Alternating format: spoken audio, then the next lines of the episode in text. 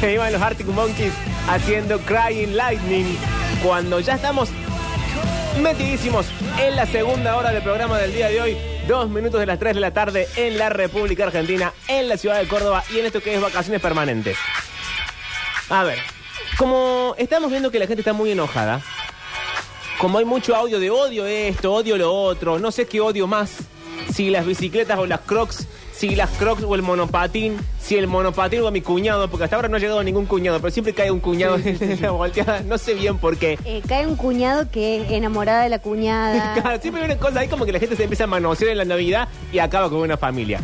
Pero quiero que abramos, si les parece bien, departamento de odio. Muy bien. Nos vamos a tomar como mucho 10 minutos para que la gente mande por mensaje de audio solamente su odio del día. Bien. 3513-506-360. Espero los mensajes. Tengo acá un par del bloque anterior, los vamos a escuchar. Pero vayan mandando su odio del día, ¿vale? Todo. Todo, todo, todo. Odio a mi mamá, odio al perrito, odio a los caniches, odio a los agentes de tránsito, odio a la policía, no sé. Odio, odio a Pablo Durio, odio a los Brizuela, acá vale todo. odio las mesas blancas, vale cualquier cosa en el departamento del odio 3513-506-360. Pero arranca de esta forma. Tres minutos de las 3 de la tarde en la República Argentina. Este es el departamento del odio. Medio A ver. Pergolini, medio Pergolini. Hay una búsqueda. Jota. Es CJ Mix Pergol. A ver qué odia la gente 351-3506-360. Dura 10 minutos o hasta donde a mí me dé la voz. Hola. En los cinco años dice que estudió. Eh, Sí, me estaba ardeando a mí. Pablo, te quieren eh, serruchar el piso, pelea con uñas y dientes, son así traicioneros, ¿qué se puede esperar? Pablo leyó el mensaje, dice alguien acá. Tengo más mensajes 351-3506-360. Ciudad Universitaria, la tarde, se junta gente. ¿Qué? En Ciudad Universitaria, la tarde, se junta gente a hacer gimnasia en espacio público. Y corren todos en malón por la calle, no te dejan pasar, casi te atropellan. La verdad que otra cosa de odiar. Otra cosa para odiar. Odia a los universitarios, odia a la gente que corre en la calle, odia los espacios públicos. A ver, hola. Buenas tardes, perdón interrumpir. Ya se me acabó la gracia. Cuando veo gente andando en monopatín, sobre todo cuando tienen una mochilita y qué sé yo, y hay algunos que andan hasta de traje en monopatín, yo deseo con todo mi corazón que se caigan. Eh, ¿Está mal, doctor? Más mensajes. Este sí lo escuchamos. Más mensajes de odio.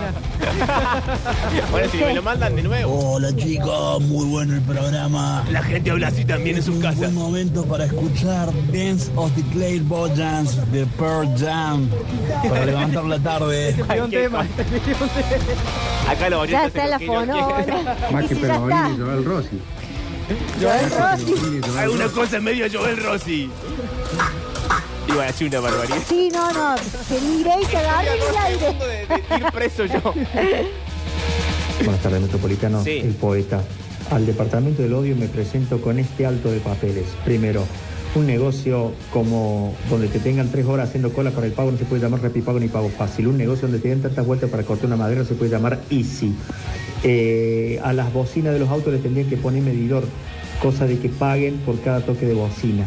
Muy a los que le pongan chúquer al termo les tiene que caer un rayo de caca. Y tres, la mente granizada es el extintor natural de la humanidad. Se agranda la lista de odios. La mente granizada, la gente que le pone edulcorante al mate. Mucha gente odiando en la siesta de la ciudad de Córdoba. Me voy quedando sin voz, ya no me sale como al principio. Yo diría que sí, Pablo. El primero, el primero fue un tono y ya el último va quedando mal el conductor. A ver, hola. Lo, pasen mensajes, por favor. Estoy ¿Qué es odiando que todo el día me estuvieron pegando en la radio. No, chiste interno de oyente no me interesa. Mucho más odio de la gente 351-3506-360. Muy buenas tardes. Odio a mi ley, a todo su séquito y a todo el 56% que lo votó, que nos arruinaron, que nos están haciendo mierda. Los odio, los odio y los voy a odiar.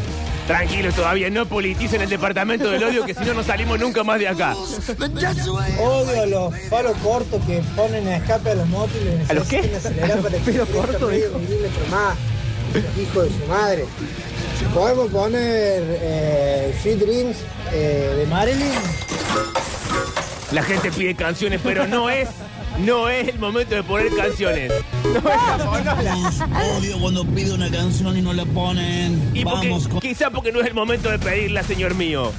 La gente entendió que tenía que hacer la voz. en el cine. La gente entiende lo que ella quiere.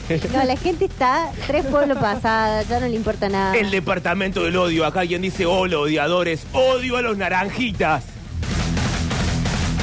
A ver por acá, hola. Odio el cordobés quinerita que odia lo que no lo... No me politicen la- el departamento del odio. Adelante. Vecino que tenés el jardín todo prolijito. Vecina que Ahí tenés el está. jardín todo Gente que prolijito. odia jardines 351 3506 Porque me 360. ponen en evidencia la vagancia que tengo para hacer el jardín de mi casa. Los odio.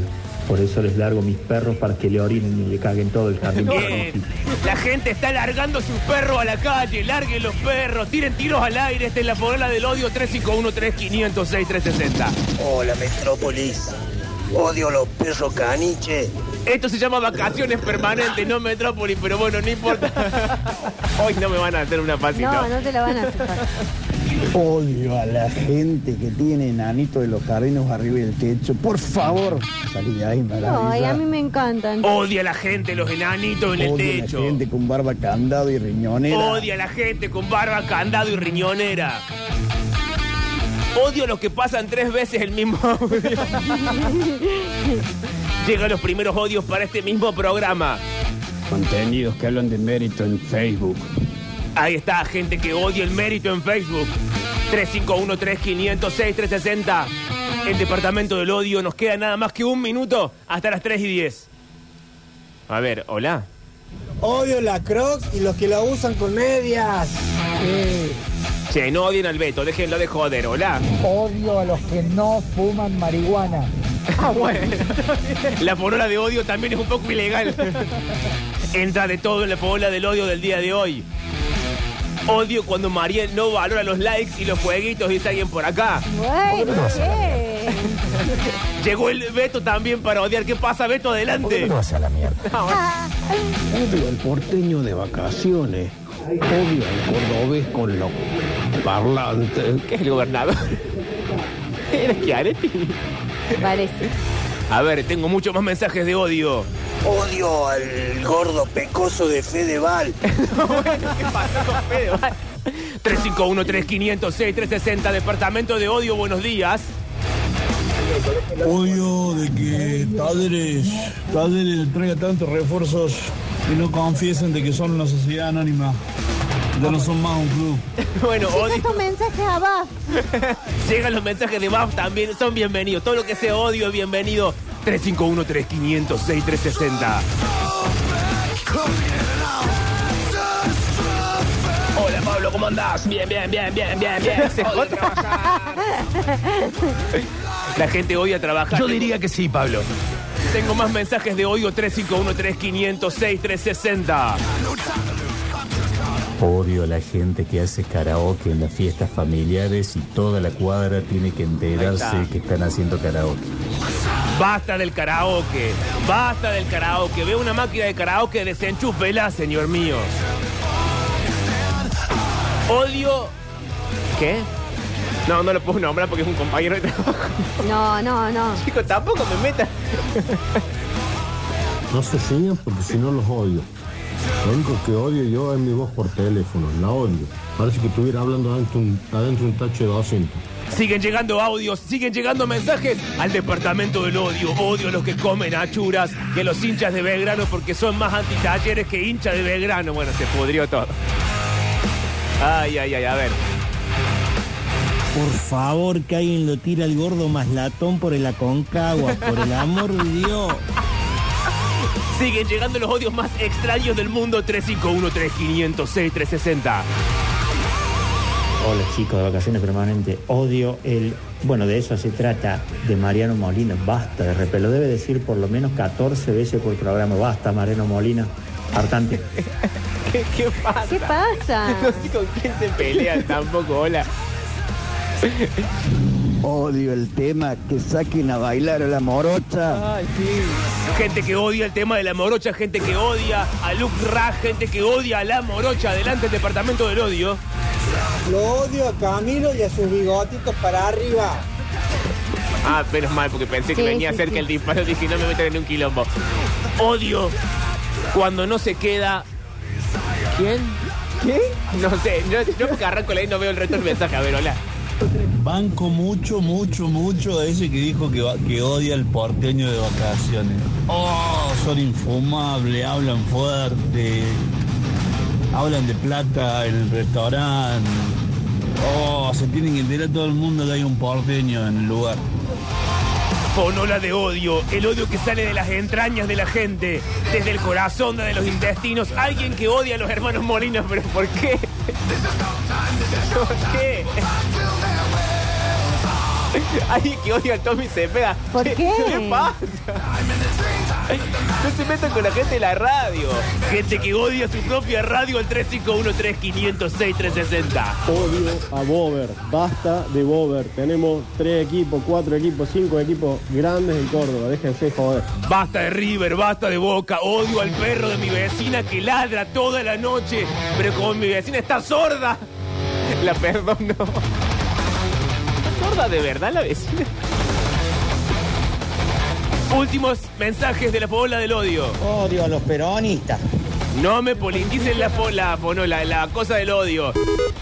Odio a Macaya Márquez, odio a Ángel Martín, odio a la vaca potencia. Che, ya tuvimos un problema No, la semana no, no, pasada. no, no, no, no. Más lento el odio, a ver. Odio cuando no se me para. Bueno. Gente que odia su propio cuerpo al 351-3506-360. Odio cuando Tommy Cepeda no dice que de talleres. No puedo mandar audio, pero me da odio porque no tengo huevos para dejar una relación tóxica. Bueno, gente que habla de sí misma en la bola del odio. Que quiere descargar, bueno. Hola Pablo y Mariel. Hola. Odio a la gente que odia a los animales. No los entiendo. No hay forma. Gente que odia a los animales y gente que odia a la gente que odia a los animales y gente que odia a la gente que odia a la gente que odia a los animales en esta torre del odio en la 104.7.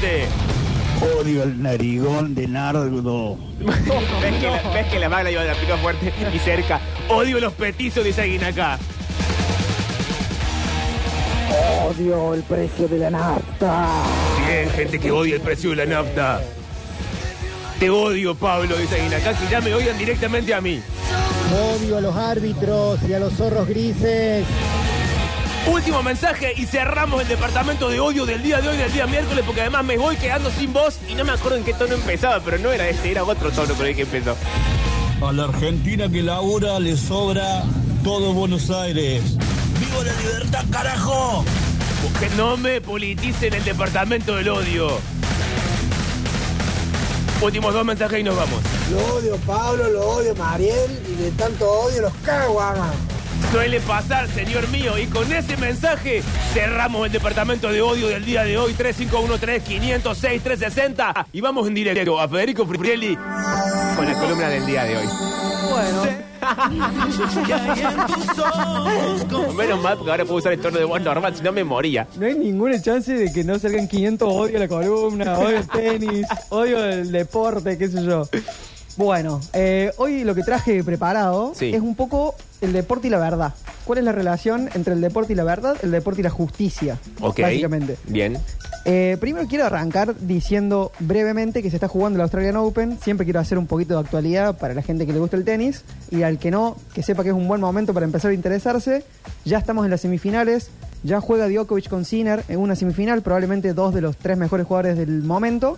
Y del otro lado siguen en camino Medvedev y Alcaraz, que son los otros dos. O sea, como que es el cuadro ideal para porque llegan todos los mejores jugadores del mundo eh, y está buenísimo que si te gusta el tenis empieces a tomarlo ahora, empieces a verlo ahora, Bien. porque estamos en un momento culmine. Ahora bien, lo que traigo hoy está inspirado en eh, un evento que ocurrió en 2007 em, en la ciudad de Palma de Mallorca. No sé si es una ciudad o es una isla, no estoy seguro, pero es en Mallorca, básicamente, cuando estaban en auge, digamos, la rivalidad Federer-Nadal. Arrancamos ahí con una anécdota del tenis como disparador. ¿Qué pasó? Nadal era en ese momento el rey indiscutible del polvo de ladrillo. Ustedes saben que el tenis es uno de los pocos deportes donde se juega en diferentes superficies. A lo largo del año se juega en polvo de ladrillo, cemento y en pasto. Nadal en ese momento era muy, eh, muy chico, muy joven, tenía, no sé, 20 años, y era el rey indiscutido del polvo de ladrillo. Y al mismo tiempo estaba Federer, ya aparece entonces considerado uno de los mejores jugadores de la historia, si no el mejor, en el 2007, que cuyo reinado estaba principalmente eh, abocado a el pasto. ¿eh? Wimbledon, eh, los eh, torneos de Queens, etcétera, que se juegan más o menos en el mes de junio, julio. ¿Qué pasa? Un argentino que se llamaba Pablo Campos tuvo la idea en el 2007 de decir, ¿qué pasa si hacemos una exhibición, un amistoso, entre Federer y Nadal y hacemos la mitad de la cancha de pasto y la mitad de la cancha de polvo de ladrillo?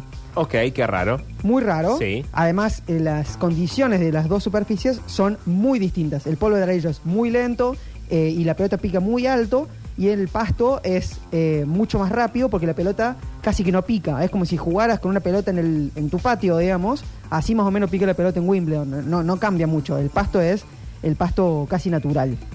Entonces, eh, raramente Federer y Nadal, que les habrán puesto una hermosa torteguita, quiero creer yo, eh, aceptaron los dos jugar.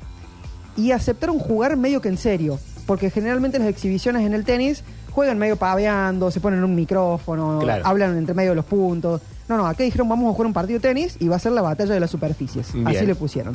Entonces, vamos cambiando de lado, pero uno juega en pasto y el otro juega en polvo de ladrillo.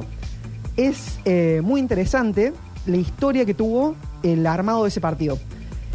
La cancha la hicieron en 19 días, lo cual puede estar bien porque una cancha de tenis no es tan grande, pero ¿qué pasa? Dos días antes de que sea el partido, la parte del pasto descubrieron que estaba llena de bichos, que se estaba comiendo todo el pasto y el pasto se estaba muriendo. No, bueno. Entonces, ¿qué hicieron? Fueron a una cancha de golf que estaba en Mallorca Sí. y le sacaron un pedazo de pasto a la cancha de golf No, y, no. pusieron- y con eso replantaron la cancha Bien, de tenis para que quedara pareja. Esto es dos días antes de que se juegue el De que partido. ya sí, ya estaban Federer y Nadal, ya estaban eh, almorzando, cenando Claro. en Mallorca. Eh, esto costó en, en total hacer la cancha 1.7 millones de euros, lo cual es una barbaridad para hacer una cancha de tenis. Eh, y llegaron al día del evento con la cancha más o menos en condiciones. ¿Qué pasa?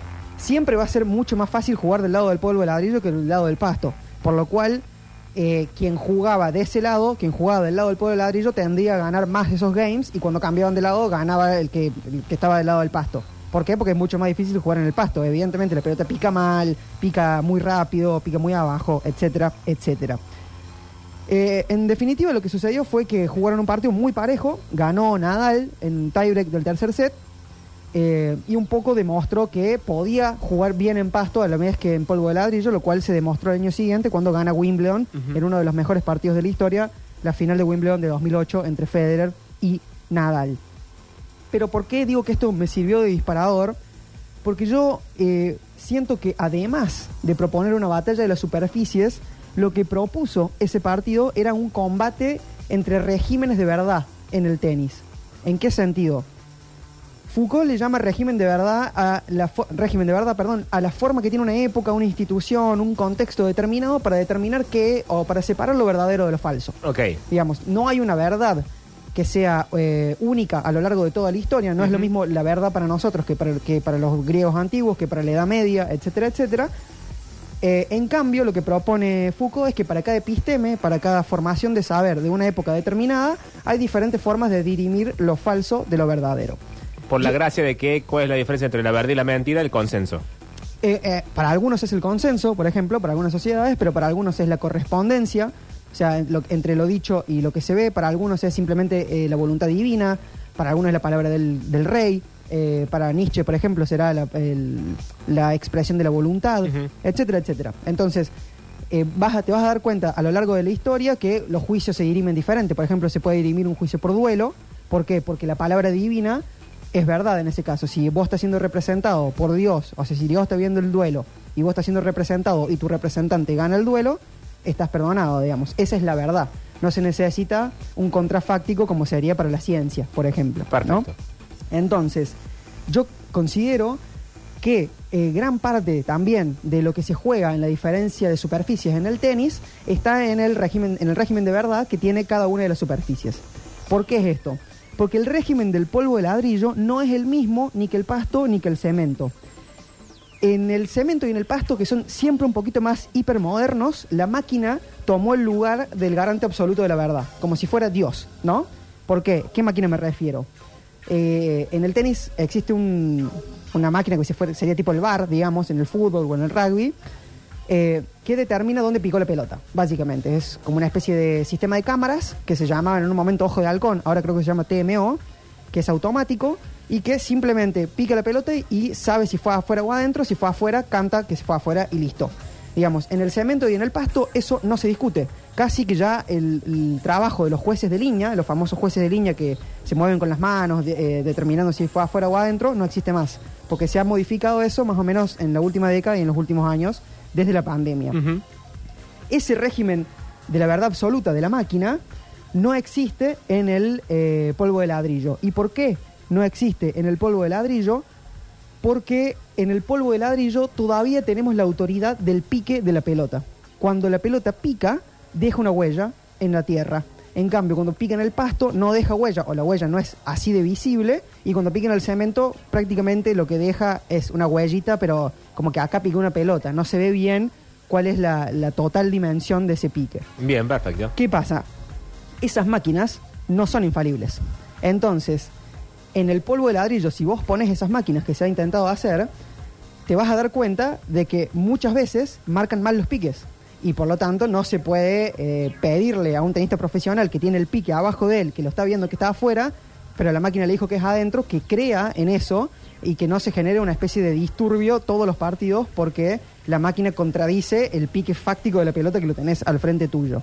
Entonces, eh, si en el, en el cemento y en el pasto la máquina tomó el lugar de la verdad, digamos, la tarea del umpire, del árbitro, es simplemente dirimir esa verdad que le otorga la máquina y eh, hacer justicia, digamos, dar a cada uno lo que es suyo, que era la, famosa definición de la justicia, es lo que hace simplemente eh, el umpire en el cemento y en el pasto. Pero en el polvo de ladrillo hay una cosa un poco más performática, hay una cosa un poco más narrativa. ¿Por qué? Porque es la interpretación del umpire de ese indicio que es la huella en el piso lo que determina si algo es verdad o no.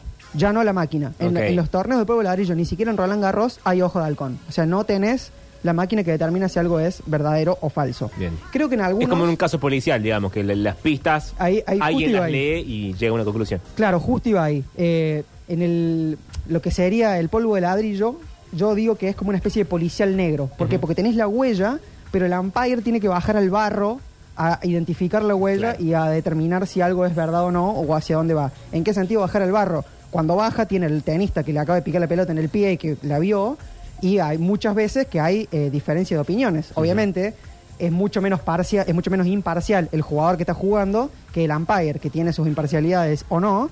Eh, pero generalmente se genera una discusión muy fuerte cuando el tenista no está de acuerdo, porque ahí sí te vuelve loco. Yo he jugado al tenis y me han cantado pelotas así, y cuando vos la estás viendo y te la están cantando en contra, te volvés realmente loco porque ves, bueno, me están jugando todo el contra, encima que ya el tenis eh, induce un poco la paranoia.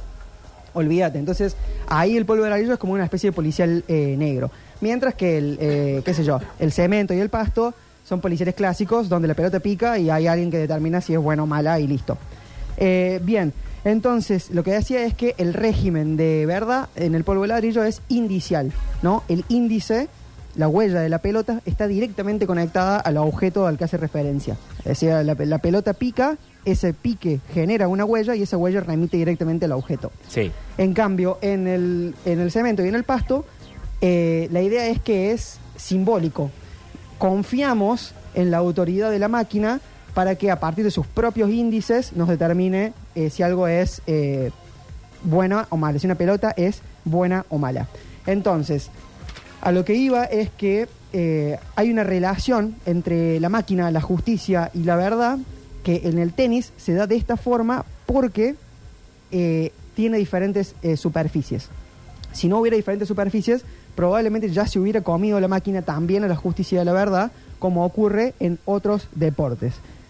Una cosa antes de pasar a los otros deportes, justamente, era que antes existía una forma superior, creo, en el tenis, que era intermedia entre esto de que el umpire, el capricho del umpire es la autoridad absoluta y el capricho de la máquina es la autoridad absoluta, que era que el umpire eh, tenía la autoridad de marcar si una pelota es buena o mala y los jugadores tenían la potestad tres veces por partido o tres veces por set de desafiar al umpire mediante la máquina. Entonces ahí está Ah, bueno porque se incorpora el ah, juego. Vos- el umpire te canta una pelota mala, vos decís, la pido. Si la pido, va a la máquina, la máquina dice buena o mala y ahí se determina. Pero la máquina no actúa sola, sino que actúa por nuestro llamado. ¿Me Bien, entendés? ok. E- esa es... eh, Como que estamos invocando a una claro, cosa un superior. sí. Estamos invocando un tercero que tiene Claro, su opinión. un tercero que llega con su supuesta objetividad, porque Claro. al juez lo podemos acusar de subjetivo, pero la máquina se supone que no. Se- claro, se supone que no. Y en esa ficción de suponer que no, Por porque la han probado mil veces y la máquina falla, eh, no sé, tiene un margen de error muy alto, depende de seres humanos que la calibran, etcétera, etcétera. Pero no importa. Era simplemente incorporar una instancia como que llamen a otro umpire y le digan, vos cómo lo viste, buena, mala, mala, listo, perfecto, y queda así. Y antes se incorporaba y vos ibas perdiendo tus desafíos. Por lo cual era parte del juego, que es para mí lo- la, la última instancia de esto, es que la justicia y la verdad se incorporen en el juego y no sean como una especie de cosas solemnes por fuera que vengan a determinarlo. Eh, iba a decir que justamente la otra oposición de la máquina versus el pique es la de la verdad como correspondencia que decíamos antes, digamos, o sea, que lo dicho eh, se corresponda con, lo de la- con los hechos de la realidad, con lo- todo lo problemático que puede ser eso, que es una especie de transparencia entre el lenguaje y lo real, entre el lenguaje y la materia, versus la verdad como imposición de la voluntad del umpire. El umpire tiene una voluntad y el, y el umpire la eh, como soberanamente la impone sobre el juego que está jugando y ahí sí hay una cuestión de consenso en que la verdad reside en ese tipo de jugador durante un partido de tenis que es el árbitro o el umpire. Acá se abre en esta discusión eh, una comparativa con muchos deportes que manejan esto de formas muy diferentes. Yo creo que un caso en el cual es muy parecido a lo del cemento en tenis es en el rugby, que tiene el, el video ref, eh, que no me acuerdo bien ahora cuáles son las siglas exactas en el rugby, eh, que interviene en absolutamente todo momento y su palabra es sagrada. O sea, la, la palabra del video ref en el rugby es va por encima de la palabra del árbitro que está en la cancha, porque incluso puede eh, retrotraer acciones que el árbitro mismo había cobrado en la cancha. El juez, entonces, eh, el árbitro, digamos, pasa a ser juez de asuntos menores adentro Sí. de la cancha, mientras que el que se ocupa de- verdaderamente de eh, todo el desarrollo del juego es el video ref. De hecho, muchas veces pasa que se está jugando el partido y hay un jugador como una especie de penitencia afuera, mientras en el video ref están revisando si lo tienen que expulsar o no. Ah, ah, O sea, y ah, el ah. partido se sigue jugando. Sí. Es como una instancia de justicia muy, muy superior que casi que engloba el juego, digamos, y ha- para mí ha transformado mucho el rugby. Es como si apareciera el Papa. Estamos Claro. jugando una cosa menor con el cura El- del barrio y Exacto. llega el Papa y dice, no, muchacho, esto es así y es así. el papa mecánico. Claro. Que pa- que En el rugby puede ser que esté bien. Es porque un el Francisco rugby- Robotito. Sí, sí, es una sí, cosa sí. rara, si ahora que lo dije así es raro. Eh, eh, obviamente, a eso lo maneja, lo maneja gente, pero bueno, es una especie de la intervención de No la digas tecnología. así del Papa que solamente lo maneja Dios. No, no, Bueno. Eh, al, al bar del rugby lo maneja gente, pero eh, obviamente es la intervención tecnológica, digamos, de un partido de lo que sea que se esté jugando, que en el rugby quizás haga falta. ¿Por qué quizás haga falta? Porque en el rugby se cagan mucho trompadas eh, y hay que dirimir en algunos casos si algo es una infracción o no, y es muy fino, y hay cosas que son más graves que otras, etcétera, etcétera. Entonces, bueno, eh, en el rugby está bien que le hayan dado tanto poder o tanta potestad por ahí al, al, al bar, a lo que sería el video ref, pero ojo que en el rugby, a diferencia del fútbol, hay muchísimo respeto por el árbitro eh, de turno, el árbitro de carne y hueso que está jugando el partido. Y eso está bueno, marcarlo como diferencia en el fútbol, porque esto lo sabemos todos los que somos hinchas de algo. En el fútbol, el tema del árbitro, la justicia y la verdad es quizás el más gracioso y más corrupto de todos los deportes que existen en el mundo. Claro, como que está todo medio manoseado. Muy manoseado, pero a la vez es el, el deporte más importante de todos. Entonces uno diría, quizás para la predecibilidad de- del deporte, qué sé yo, conviene que sea un poquito menos corrupto, digamos, para que se pueda vender mejor y tal. No sucede ni siquiera en las altas esferas. Fíjense, ¿no? Todo el mundo piensa que nos hemos robado el último mundial. Todo el mundo no. O sea, algunos fanáticos eh, más termo piensan que nos hemos robado el último mundial, justamente porque puede existir en el fútbol cierta sospecha sobre el accionar de los árbitros. ¿Qué pasa? Hasta hace poco en el fútbol, hasta hace muy poco, menos de 10 años, el árbitro era dictador. El árbitro era el capricho del que imponía la voluntad, como el umpire en el polvo de ladrillo. Sí. Solo que sin pique. O sea, acá había pasado la jugada, simplemente no dejaba ninguna huella, salvo que te hayan quebrado en, en dos la, la pierna, digamos. Y el árbitro determinaba si era falta o no, y por lo tanto ocurrían muchos errores muy groseros, porque ninguna persona tiene la potestad de ver eh, tantas cosas al mismo tiempo con mucha precisión. Entonces ocurren muchísimos errores que estaban incorporados en el juego de alguna forma u otra. Lo que tenía el fútbol, y bueno, sigue teniendo, es un eh, extrañísimo mecanismo narrativo mediante el cual el árbitro compensaba. Había como una especie de ley de compensación cuando él sabía que se había mandado una cagada fuerte. Entonces Sí. venía, todos sabíamos en el estadio, todos lo sabemos hoy, que viene una cagada para el otro lado.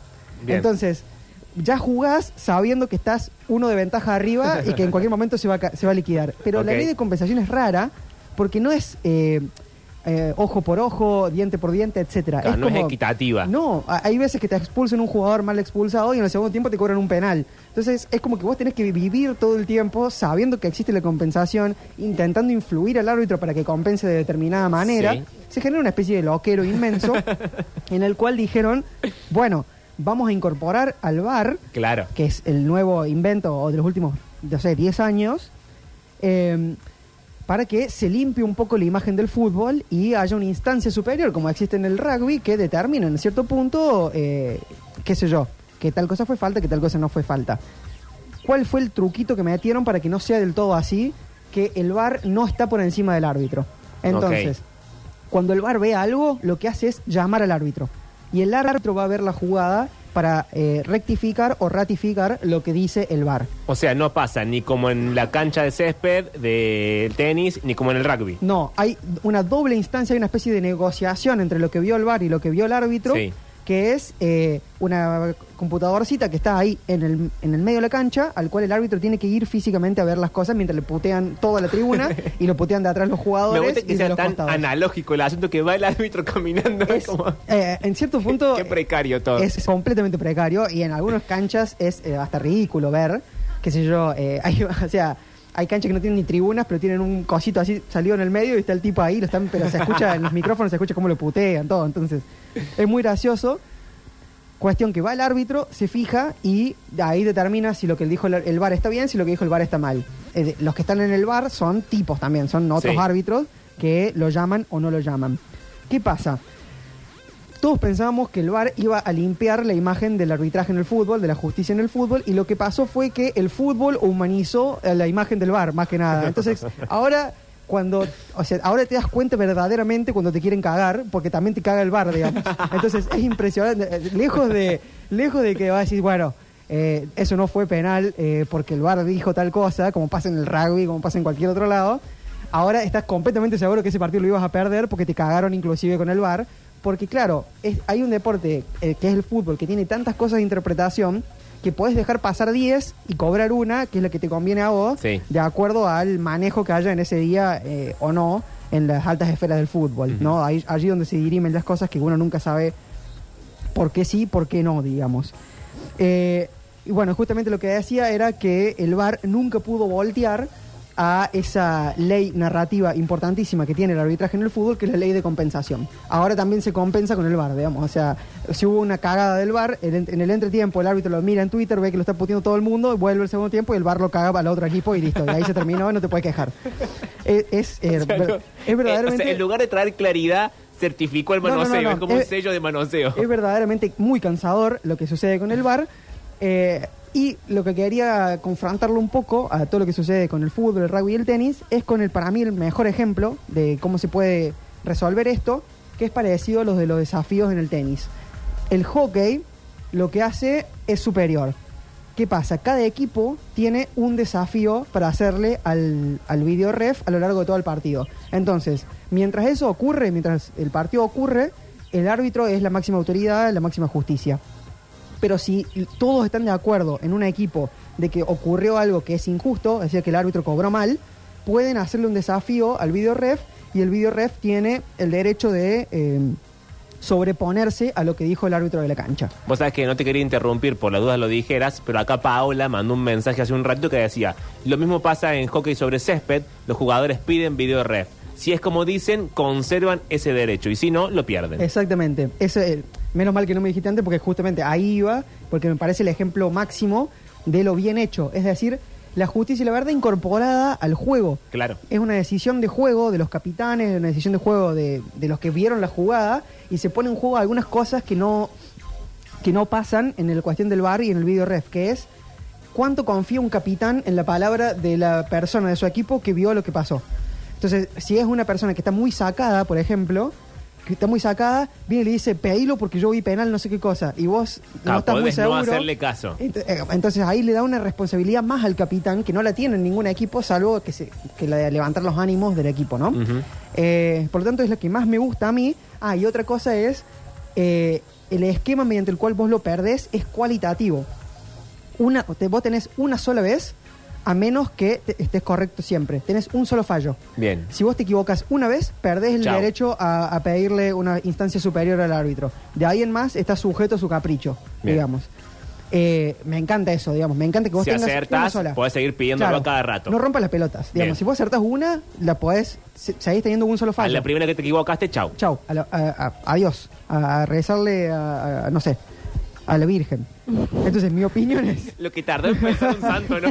Que yo había dicho, era, era- era Dios, pero tuve que, tuve que bajar un escaloncito.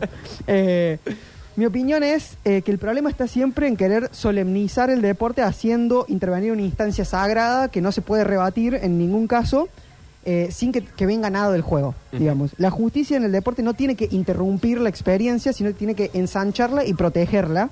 Por lo tanto, la verdad tiene que servir a la belleza y a la narración y no al revés. La belleza y la narración siempre al servicio de la verdad, como plantean quienes eh, quieren ponerle una máquina absolutamente a todas las instancias del juego. Señores, Federico Fritelli con nosotros, por supuesto que se queda el resto del programa en vacaciones permanentes. Lo encuentran en em, Instagram, que es ahí donde sube los recortes de su columna, por los que quieran repasarlos, como arroba Fedefritelli doble T, doble L. Y también tenés TikTok.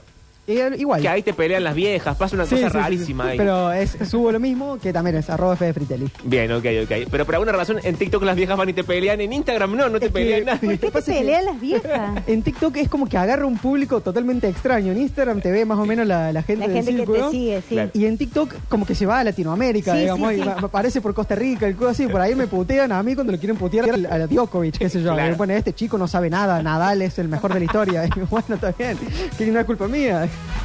Señores, nosotros seguimos adelante con más vacaciones permanentes.